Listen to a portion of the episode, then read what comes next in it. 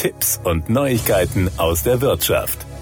Ob allein mit Muskelkraft oder elektrifiziert. 80 Prozent der Deutschen nutzen laut Bundesverkehrsministerium das Fahrrad in Alltag und Freizeit. 55 Prozent halten es für ein unverzichtbares Verkehrsmittel. Das Fahrrad spielt auch in der Verkehrsplanung eine immer wichtigere Rolle. Viele Kommunen entwickeln Konzepte, um ihre Fahrradfreundlichkeit zu erhöhen. Dazu gehören Routen, auf denen sich Fahrradfahrende sicher fühlen. Forschende des Karlsruher Instituts für Technologie KIT analysieren, wann und wo Radfahrende im Stadtverkehr Stress empfinden. Ihre Erkenntnisse fließen in das Verbundprojekt SM ein, mit dem Ziel, die Fortbewegung für Radlerinnen und Radler in der Stadt angenehmer und sicherer zu machen. Wie wohl oder unwohl sie sich unterwegs fühlen, hängt von vielen Faktoren ab, zum Beispiel vom Straßenbelag, von der Nähe vorbeifahrender Autos, der Übersichtlichkeit von Kreuzungen und der Wartezeit an Ampeln, sagt Dr. Peter Zeile, Leiter der Forschung Forschungsinitiative Urban Emotions an der Professur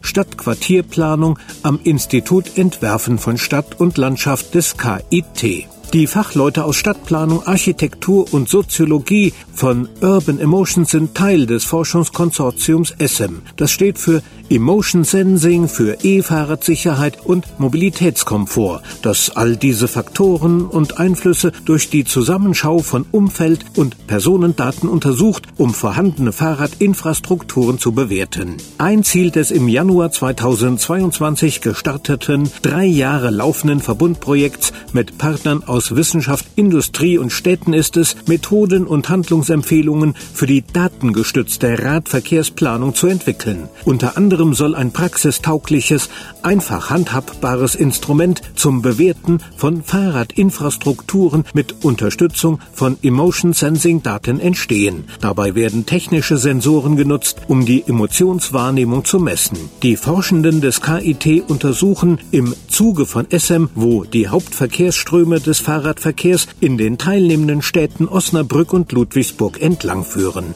Darüber hinaus erheben sie 350 Datensätze von Probandinnen und Probanden, deren Hautleitfähigkeit und Körpertemperatur als Stressindikatoren während ihrer Fahrradfahrten durch die beiden Modellstädte mit körpernahen Sensoren gemessen werden.